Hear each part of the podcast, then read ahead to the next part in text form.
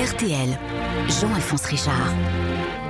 Bonjour, très heureux de vous retrouver pour cette nouvelle heure de confidentiel, 60 minutes pour faire le tour d'une célébrité, raconter ses forces, ses faiblesses, ses certitudes et ses doutes, ses ombres et ses lumières. Dick Rivers, c'est de lui dont nous allons parler aujourd'hui, semblait n'avoir rien à cacher, éternel copain de la France des 50s, un chanteur amical et familier, émerveillé depuis l'enfance par les géants du rock et son monarque absolu, le roi Elvis, par cette Amérique qui serait pour lui éternellement celle des drive-in, des Cadillacs et des couchers de soleil sur le désert de Mojave.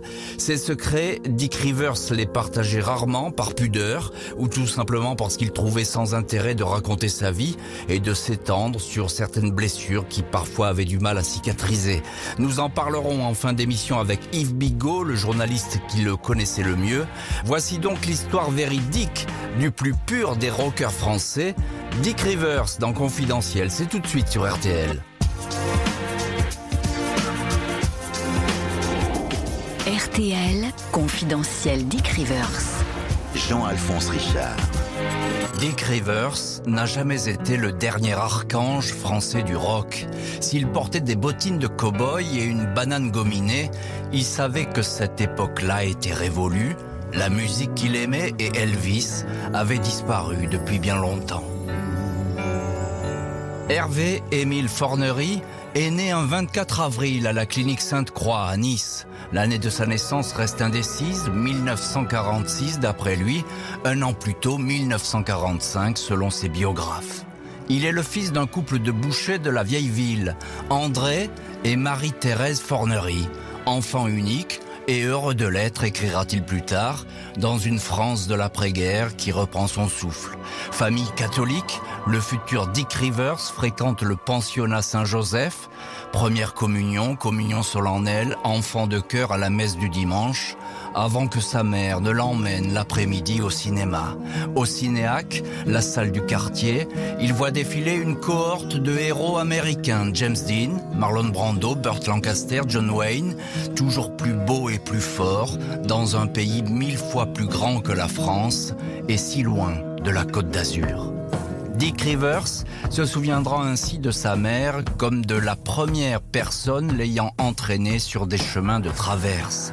Elle restera son ange gardien, celle qui cachera ses absences scolaires, prendra soin de lui, sa toute première fan qui l'encouragera quand il voudra devenir Dick Rivers, même si le titre d'un tube, 30 ans plus tard, laissera gentiment penser le contraire.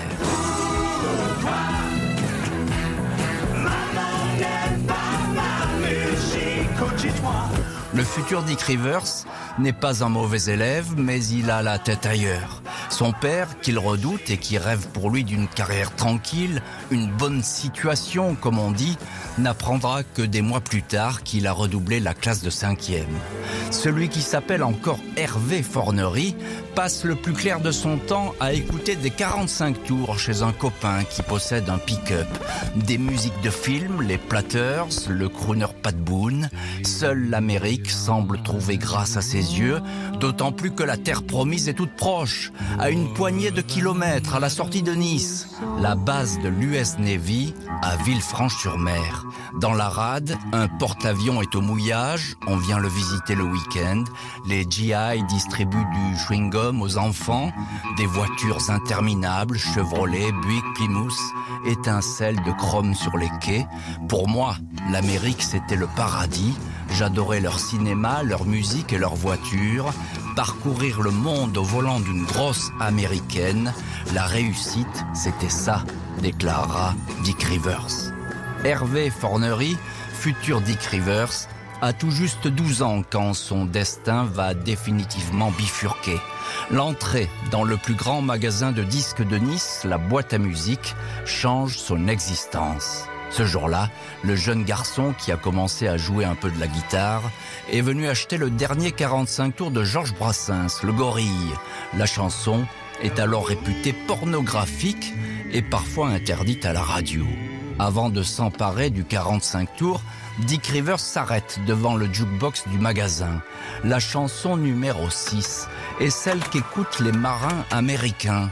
Un interprète nommé Elvis Presley et un titre Heartbreak Hotel, un hôtel des cœurs brisés, dans lequel Dick Rivers va s'engouffrer et ne plus jamais trouver la sortie. Well, since my baby left me, well, I found a new place to dwell. Well, it's down at the end of Lonely Street, that heartbreak hotel where I'll be. I'll be just so lonely, baby. Well, I'm so lonely. Confidentiel Dick Rivers, Avec Jean-Alphonse Richard sur RTL. Pour Hervé Fornery, bientôt Dick Rivers, la voix d'Elvis est la voie à suivre. Je vais vouer ma vie au rock, répète-t-il. Le jeune niçois couvre ses cheveux de gomina, porte des bottes de loupard, des jeans et une première chemise western achetée au surplus américain. Une liquette strictement identique à celle du King, hormis la couleur, verte au lieu de rouge. L'apprenti rocker traîne avec les mauvais garçons, les blousons noirs de la place Garibaldi, qui ressemblent à ceux de West Side Story. Chahuté, bousculé à cause de son physique de gringalet, jusqu'à ce que le chef de la bande, Albert Montini, l'adopte et en fasse une espèce de mascotte. Dans les années qui suivront, Montini, gros bras apte à faire le coup de poing si nécessaire, assurera la sécurité des concerts de Dick Rivers. Pour le futur Dick Rivers, tout tourne autour d'Elvis. Sa première petite amie Josette n'a Dieu et d'oreille que pour Presley. Quand il parle avec les marins de l'US Navy de Villefranche, la conversation revient toujours sur le King.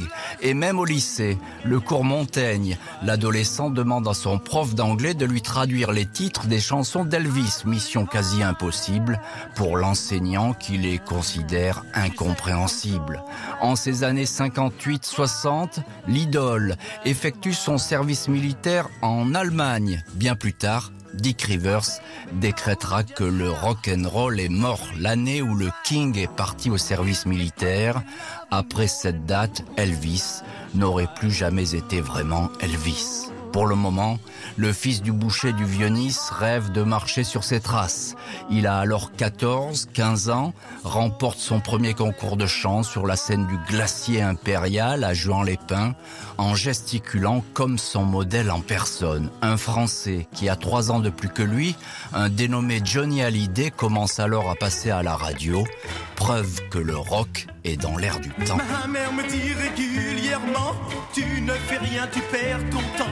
Les pionniers, Johnny Hallyday, mais aussi Eddie Mitchell et ses chaussettes noires, donnent des ailes au futur Dick Rivers. Il est pour l'instant un aspirant rocker qui admire ses aînés et les applaudit. Devenu célèbre, il restera pourtant à distance raisonnable de la bande à Johnny et n'en fera d'ailleurs jamais réellement partie. Sans vraiment se l'avouer, il éprouvera longtemps un sentiment légèrement teinté d'amertume, celui d'avoir parfois été ignoré, traité même avec un peu de mépris, au point de n'avoir jamais été sollicité pour participer à la tournée des vieilles canailles. Dick Rivers y aurait eu pourtant parfaitement sa place. Au final, il en tirera une certaine fierté, celle d'être resté au fond, le dernier des Mohicans, un cavalier solitaire sur la route du rock'n'roll.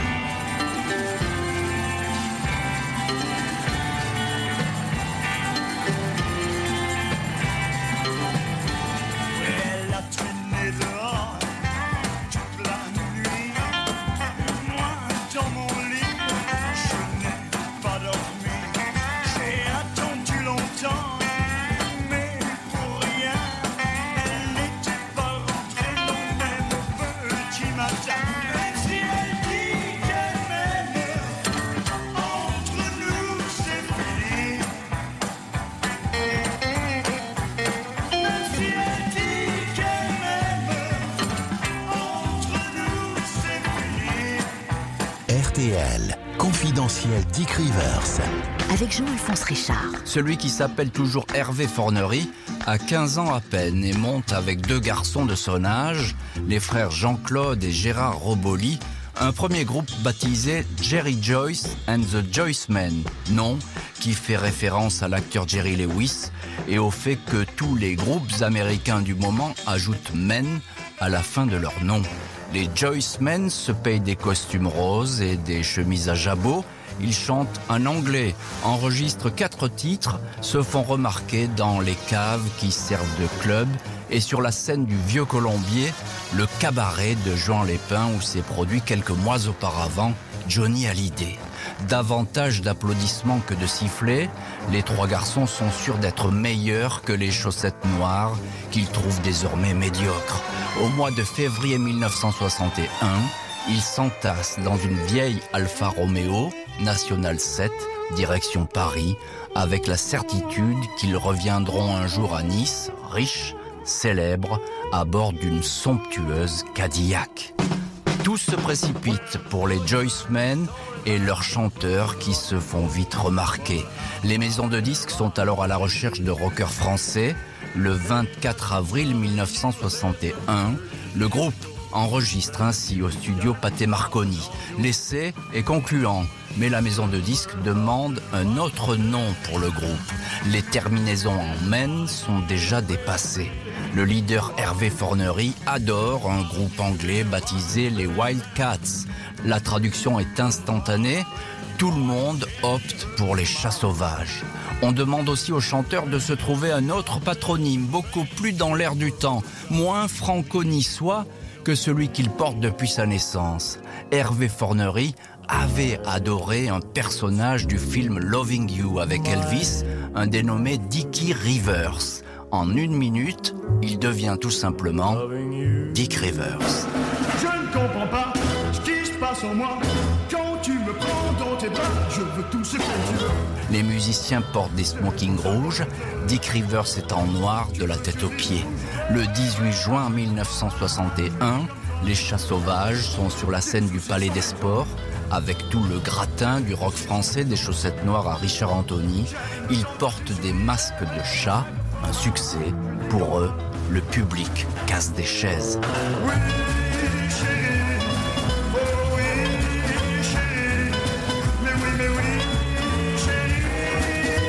Moi, je ne sais pas te dire non. Je veux tout ce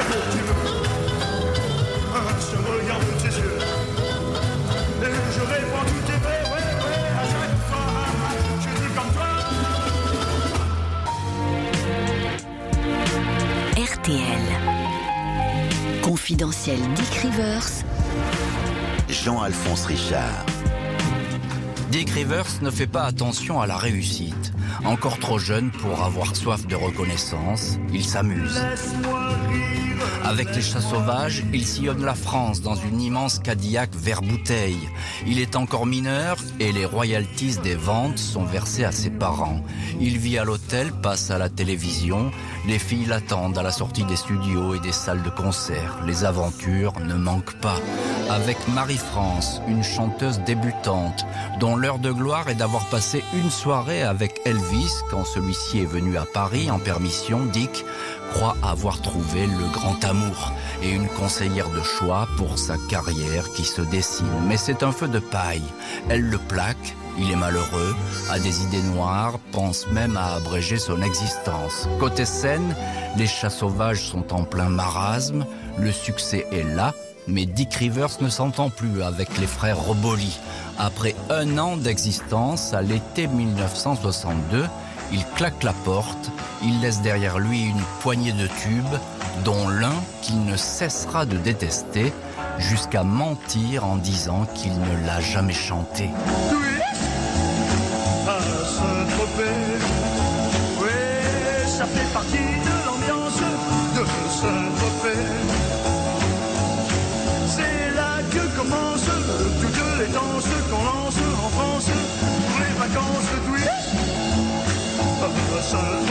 Commence alors pour Dick Rivers une route en solitaire qui ne va jamais s'arrêter. On lui prédit le pire, mais la chance lui sourit. Les radios passent ses nouvelles chansons, les galas continuent. Il devient l'une des mascottes de l'émission Salut les copains. Le 24 avril 1965, jour de ses 19 ans, 22 jours après la noce de Johnny et Sylvie, il épouse Micheline Boyer, une script girl qui fait un peu de figuration. Les fans et les journalistes font le siège du bowling du bois de Boulogne où se tient la fête. Bientôt va naître un fils, Pascal, couple trop jeune. Après un an de vie commune, la séparation est inévitable. Il se souviendra plus tard. Je venais d'échouer dans ma vie d'homme marié. J'allais me considérer définitivement inapte au mariage. Mai 1965, il est en tête du hit parade devant Claude François. Premier pas en Amérique, pas encore celle de ses fantasmes. Des concerts à guichets fermés au Québec et une visite express de New York. Avril 1966, Dick est en bonne place sur la photo de Jean-Marie Perrier qui réunit les 47 filles et garçons qui écrivent la chanson de demain. Johnny et Eddie sont tout en haut. Il est quatre rangs plus bas, mais impossible de le rater. Il paraît plus grand que tout le monde. En ces années 60, Dick Rivers vend moins de disques que la superstar Johnny, mais son nom et son visage sont tout aussi connus. Il enchaîne les galas, passe trois jours à Manchester, invité français des Beatles pour une émission télé intitulée La musique de Lennon et McCartney. Paul McCartney restera séduit par ce rocker bavard et admiratif. Il autorisera 30 ans plus tard à interpréter les titres de Buddy Holly dont il avait racheté le catalogue. À croire qu'à ce moment-là, Dick Rivers, enregistrant à Londres et sortant en boîte de nuit avec Mick Jagger, vit un rêve éveillé de groupie. Malgré la notoriété et l'âge, son cœur va souvent continuer à battre comme celui d'une midinette, étourdi et émerveillé de se retrouver dans un monde peuplé d'artistes qu'il admire. Manque à ce tableau de chasse son idole absolue. En 1969, après avoir remué ciel et terre, il rencontre enfin Elvis qui effectue son grand retour à Las Vegas. Un tête-à-tête en coulisses. Le King porte une chemise blanche à fleurs vertes. Il a un bleu sur la lèvre, la morsure d'une fan dans le public. Le nom de Dick Rivers lui dit quelque chose? Il ressemble effectivement à celui de son personnage dans Loving You. Quelques mots échangés, une photo souvenir prise à la sauvette. Je suis rentré en France, content d'avoir réalisé mon rêve d'enfant, avouera Dick Rivers. Il déclinera par la suite toutes les invitations au concert du King par pudeur et par crainte, dira-t-il, de voir sur scène un géant abîmé et malade. Tu chantais tout bas, souvent cet air-là, cet air qui éclate la nuit.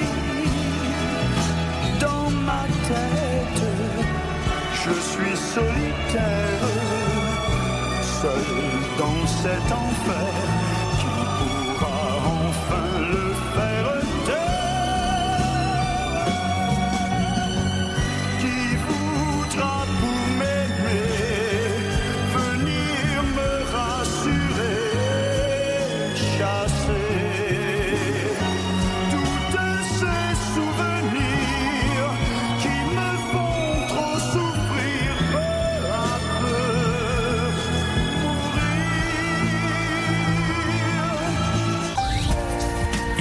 Richard sur RTL.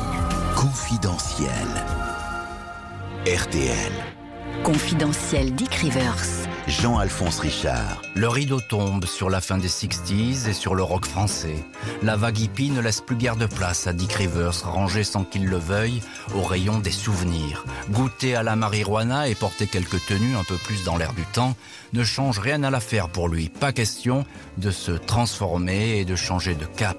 Eddie Mitchell avait les cheveux longs comme un baba cool et Johnny portait un bandeau sur le front. À l'énoncé de nos noms, on rigolait. Nous étions devenus des anciens combattants. J'étais dégoûté mais toujours vaillant, témoignera le rocker. Dick s'exile alors en Angleterre, puis aux États-Unis, dans un trou perdu de l'Alabama, Muscle Holes, où il enregistre un album. Il travaille avec Gérard Manset et Alain Bachung. Côté cœur, Dick partage la vie de Monique, une attachée de presse qu'il a surnommée Mouche. J'étais amoureux, elle a totalement transformé mon existence, dira-t-il. La traversée du désert va durer une dizaine d'années. Un an avant la mort d'Elvis, le 16 août 1977, Dick Rivers annonce qu'il renonce à la scène. Cela fait déjà 15 ans qu'il est en tournée. Je suis l'homme qui se rappelle.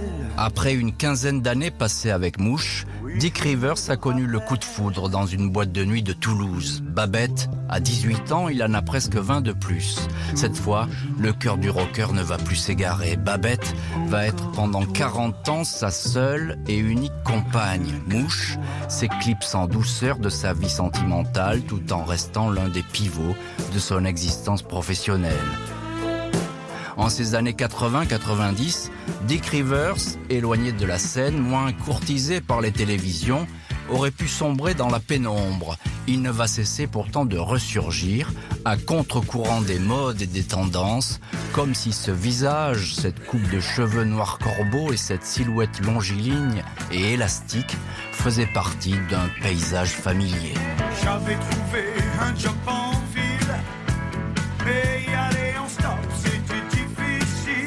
Dick Rivers, contre vents et marées, sans nostalgie ni tapage, continue à réconcilier la France avec le rock. Omniprésent et applaudi, pas assez showbiz cependant pour que son nom devienne une marque déposée. À l'inverse de mes deux confrères rockers, Johnny Hallyday et Eddie Mitchell, je n'ai jamais pu bâtir une cathédrale au sein d'une même maison de disques, déclare-t-il. Tout le monde connaît mon nom, mais personne ne me connaît en réalité. Le rocker ne fait pas toujours les bons choix. Il lui arrive de s'égarer. Pour ses 20 ans de carrière, il accepte, à la demande de la maison de disques, de relancer les chats sauvages. Le coup de pub se transforme en coup d'épée dans l'eau, un ratage qu'il pressentait mais dont il va se mordre les doigts. Quand plus tard, il se retrouve à la tête d'un studio d'enregistrement à Berre-les-Alpes, dans l'arrière-pays niçois, il refuse obstinément une chanson spécialement écrite pour lui par Didier Barbelivien. Trop fleur bleue à son goût. Il accepte au dernier moment et contre son gré de l'inclure dans son prochain album. Celle-ci va être le plus gros succès de sa vie et le sacré roi de Nice. Quand le clip sera tourné dans sa ville natale, la police fermera pour lui et toute une après-midi la promenade des Anglais.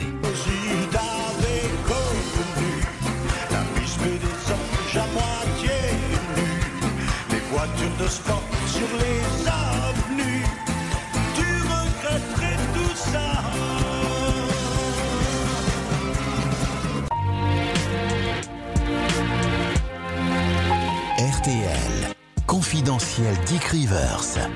Avec Jean-Alphonse Richard. Dick Rivers, angoissé et méticuleux comme il se définit lui-même, ne va jamais cesser de chanter. Ça fait déjà 50, 50 ans que je chante, que je vis ma vie, la vie que j'invente. Il vieillit entre sa maison de Montmartre à Paris, son ranch de Pompignan près de Toulouse, les rues de Nice et l'air d'Austin au Texas, là où, dit-il, il a trouvé enfin le cœur battant et musical de l'Amérique. Il y revient souvent, personne ici ne fait attention à ses bottes ou à son ceinturon, tout le monde porte les mêmes. Chaque fois qu'il pose le pied aux USA, il loue une grosse Lincoln Continental. La seule fois où il a opté pour un 4x4, c'était pour aller visiter la falaise de Buffalo Falls, l'endroit où les Indiens précipitaient dans le vide les bisons afin de les achever. La randonnée s'est mal terminée. Le 4x4 dans lequel se trouvait Babette a dévalé la pente en tonneau, sans gravité. Les Indiens ont ce jour-là accouru pour porter secours aux rockers français. Dick Rivers finit par accepter de remonter sur scène. À la demande de Francis Cabrel, le chanteur l'admire depuis toujours et présente Dick comme le meilleur interprète de rock français devant Johnny et Eddie. Le Cabrel Rivers Tour, attelage a priori étonnant, va battre tous les records d'entrée et de popularité. Cette fois, Dick Rivers touche du doigt une consécration qui, croyait-il, lui avait toujours échappé. Je n'ai jamais fait de plan de carrière, je voulais chanter pour m'amuser. Le plus important, c'est de rester fidèle à la musique que l'on fait, ne pas trop trahir, affirmait Dick Rivers, ajoutant Je ne me suis jamais pris au sérieux, au contraire, j'ai parfois péché par excès d'infériorité. Il est pas vraiment athlétique, Dick. Pas le frère à Moby. Mais il a un sourire magique, Dick. les fait tout un peu craquer. Dick Rivers, cœur pur du rock'n'roll, était né un 24 avril et s'était marié un 24 avril. Il s'éteint un 24 avril en 2019 à l'âge de 74 ans.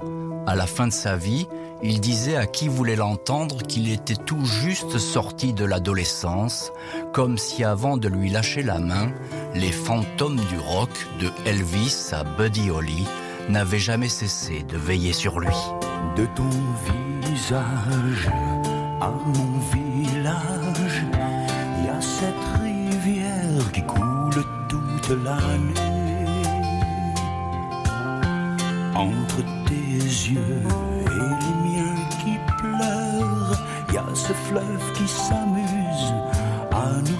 marée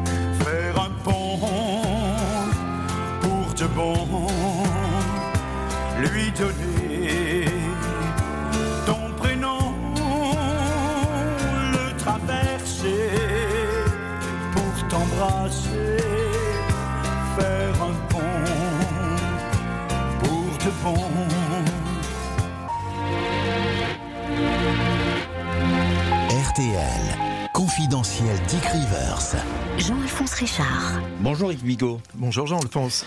Merci beaucoup d'avoir répondu à l'invitation de Confidentiel. Vous êtes journaliste, directeur de TV5 Monde, grand connaisseur de la pop et du rock français. Et vous connaissiez très bien euh, Dick Rivers, d'ailleurs, qui figure dans, dans l'un de vos ouvrages qui s'appelle Je t'aime moi non plus. Vous l'avez très souvent rencontré. Alors quand on parle du rock français, on pense évidemment à, à Johnny, à Eddie. Est-ce que Dick était le parent pauvre de cette galaxie? C'était en tous les cas le troisième de cette troïka. Mais c'est vrai qu'il avait une différence par rapport à Johnny et Eddie qui donc avaient une identité euh, parisienne alors que Dick, lui, était niçois. C'est ça, ouais. Et donc, il était provincial, monté à 15 ans à Paris à la tête de son groupe, hein, les Chats Sauvages, à l'époque où Eddie Mitchell avait euh, les euh, chaussettes noires. Et donc, ça le mettait malgré tout à part. Il avait une nature euh, différente. Mais est-ce qu'il se sentait exclu par, par ce milieu du, du rock ou du rock pop parisien? Est-ce qu'il se sentait exclu? Alors, je ne sais pas si lui à l'époque, en tous les cas, se sentait exclu ou est-ce qu'il y avait malgré tout hein, autour euh, du Golf Draw une communauté euh, entre les groupes. Mais avec le temps, euh, en revanche, il s'est vraisemblablement euh, senti euh, exclu, d'abord parce que sa carrière ne s'est pas maintenue tout le temps au même niveau que celle de Johnny, et, et d'Eddie Mitchell, et il a sans doute, dans les toutes dernières années de sa vie, connu le très très grand chagrin, en fait, de ne pas faire partie de la bande des trois à laquelle il appartenait depuis le tout début, puisque Parmi les vieilles canailles, il a été euh, remplacé par un Parisien du 9e arrondissement, donc de la bande euh, de la Trinité, donc des copains, qui était euh, Jacques Dutronc. Qui était du tronc.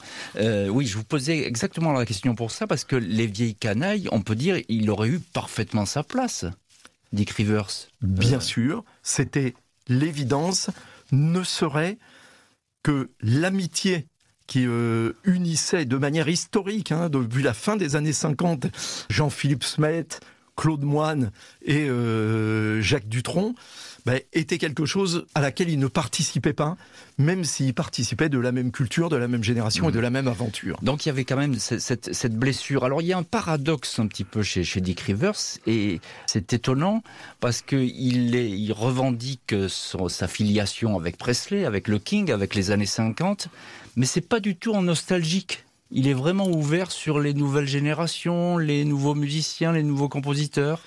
Bien sûr, et d'ailleurs il a euh, travaillé euh, avec euh, des gens d'un talent euh, immense, hein, que ça soit euh, Gérard Manset, Alain Bachung, avec lequel il a beaucoup, beaucoup, Et beaucoup Alain Bachung l'aimait beaucoup d'ailleurs. Ils avaient Absolument. un très bon rapport. Non mais il a travaillé avec beaucoup de gens. Il a travaillé avec, euh, il a tourné avec Jean-Claude Mocky, il a travaillé avec Coluche, il a travaillé avec les plus grands musiciens anglais et américains, hein, Jimmy Page, Mick Taylor qui a été guitariste des Rolling Stones, et- etc. Il a travaillé dans les plus grands studios parce qu'il voulait avoir le vrai son dans les lieux où le rock se faisait, Ouais. était né, que ça soit à Muscle Shoals, que ça soit à Austin, euh, à Londres, et avec les meilleurs musiciens du cru parce que il voulait respecter cette euh, musique qu'il aimait tant. Respecter cette musique, c'est exactement ça. Euh, lui, il va dire je ne veux pas tricher. C'est-à-dire qu'il va être rocker de, de A à Z, du début jusqu'à la fin. Il va jamais se fourvoyer dans d'autres musiques ou, ou d'autres thèmes. Alors c'est vrai qu'il a été euh, fidèle tout en cherchant une certaine modernité. Alors le fait qu'il ne soit pas, contrairement à Eddie Mitchell, l'auteur de ces euh, chansons, l'a rendu dépendant évidemment de trouver les bons auteurs et puis le bon entourage euh, professionnel. Je pense que c'est ça dont il a un peu pâti à un moment qui fait qu'il n'a pas au final eu le même statut. Alors personne n'a le même statut que Johnny, mais il aurait pu aspirer à avoir un statut équivalent à celui d'Eddie Mitchell. Et en fait, il ne l'a pas eu, ben, sans doute par des choix hasardeux de, de carrière peut-être. Et puis parce que c'est comme ça, c'est la vie, c'est le public qui décide Oui, aussi. il, il le dira d'ailleurs, j'ai pas eu les, les compositeurs que je méritais. Euh, vous qui le connaissiez bien, euh, Yves Bigot, comment était-il euh, Dick Rivers euh, dans la vie tous les jours? Vous avez dit c'est quelqu'un qui a beaucoup d'humour et tout. Euh, on l'imagine effectivement comme plutôt le, le bon pote sympathique, c'est ça? Ben, C'est-à-dire, il est niçois déjà. hein. Donc, il a ce côté volubile, méditerranéen, d'aller euh, vers les gens, euh, etc. Alors, parfois, euh, il pouvait même aller vers vous de manière très insistante. hein. Très, très souvent, le jour, la nuit, le week-end. À ce point-là.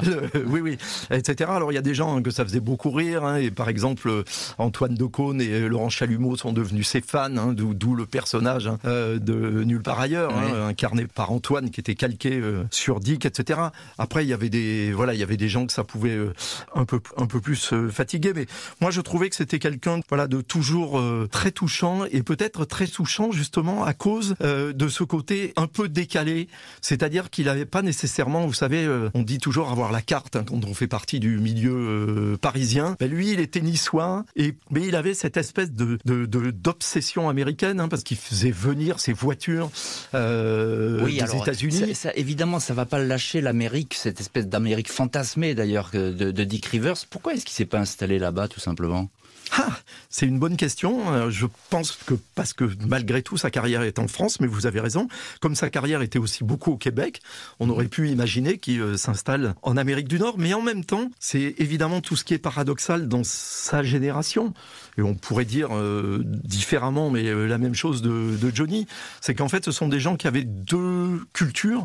Ils avaient la culture américaine qui était celle de leur génération, de leur goût, de leur fantasme, à la fois du rock, du cinéma et de la liberté représentée hein, par la fille euh, américaine, et puis la culture française, c'est-à-dire qu'en même temps, Johnny, il était très parisien, il était très belge Ouais. aussi. Je veux dire, moi, je l'ai vu à Bruxelles hein, commander euh, ses euh, frites à la maison Antoine, hein, place Jourdan, et il faisait ça comme un véritable belge. D'ailleurs, il disait je suis wallon. Euh, et de la même façon, Dick, il est resté niçois. Moi, je peux vous dire, il avait chez lui sans doute le seul, en tous les cas, je en particulier, four à faire de la soca. Ah oui, la soca qui est La soca niçoise, hein. avec oui, évidemment la farine de pois chiche. Exactement. De quoi est-ce qu'il était le plus fier, euh, Dick Rivers? Est-ce qu'il y a une chanson? Est-ce qu'il vous a parlé d'un moment ou d'une chanson euh, Alors, euh, Twist à Saint-Tropez, qui était un shuffle, qui est un morceau qui a été enregistré en 5 minutes en fin de séance parce qu'il manquait un morceau pour terminer le premier album des euh, Chats Sauvages. Il n'avait pas la moindre idée que ça allait devenir le, le, le, le- le classique et le succès, hein, surtout du, du rock français que c'est. Parce que après, qu'est-ce qu'on peut lui euh, coller comme chanson? Il y a Maman n'aime pas ma musique, hein, qui est euh, une bonne représentation du euh, voilà du rock américain tel qu'il l'aime, avec des paroles de Serge Collen, qui a été son gendre hein, pendant un moment, le, qui était le leader du groupe Il était une fois. Et puis beaucoup, mais je ne veux pas parler à sa place. Évidemment, lui colle Miss B des Anges parce que. Bah, c'est Nice. Ouais. Eh, C'est la Côte d'Azur, c'est une chanson écrite par euh, Didier euh. Barbelivien. Mais c'est vrai que c'est facile de lui mettre ça parce que ça raconte effectivement le rêve californien transposé à euh, la promenade des Anglais, qui est peut-être l'endroit de France qui ressemble le plus à euh, la Californie du Sud. Et c'est une chanson d'ailleurs qui- qu'il a failli ne pas chanter. Euh, euh, alors euh, Johnny chantait On a tous quelque chose de Tennessee. Est-ce qu'on a tous quelque chose de Dick Rivers? Alors on a tous, pour euh, en tous les cas sa génération, euh, la fascination pour l'Amérique, pour la vie américaine, pour le style américain de musique, mais euh, d'une certaine façon, voilà, de, de fringues, et puis pour cette fascination encore une fois pour ce que la vie américaine fantasmée hein, de l'époque des années 60 euh, avait incarné de, de liberté. Donc en ça, on n'a pas vraiment quelque chose en nous de Dick Rivers, mais on partage quelque chose en nous de l'Amérique avec Dick Rivers et que pour un certain nombre d'entre nous, il nous a fait connaître. Merci beaucoup Yves Bigot pour vos confidences sur Dick Rivers, la voix du rock français. Merci à l'équipe de l'émission, Justine Vignot à la préparation, Philippe Duval à la réalisation. Demain 14h30, confidentiel spécialité garde une touche pop rock. On le surnommait le roi lézard. Jim Morrison, les Doors, tout de suite. Vous retrouvez Laurent Ruquier avec l'été des grosses têtes.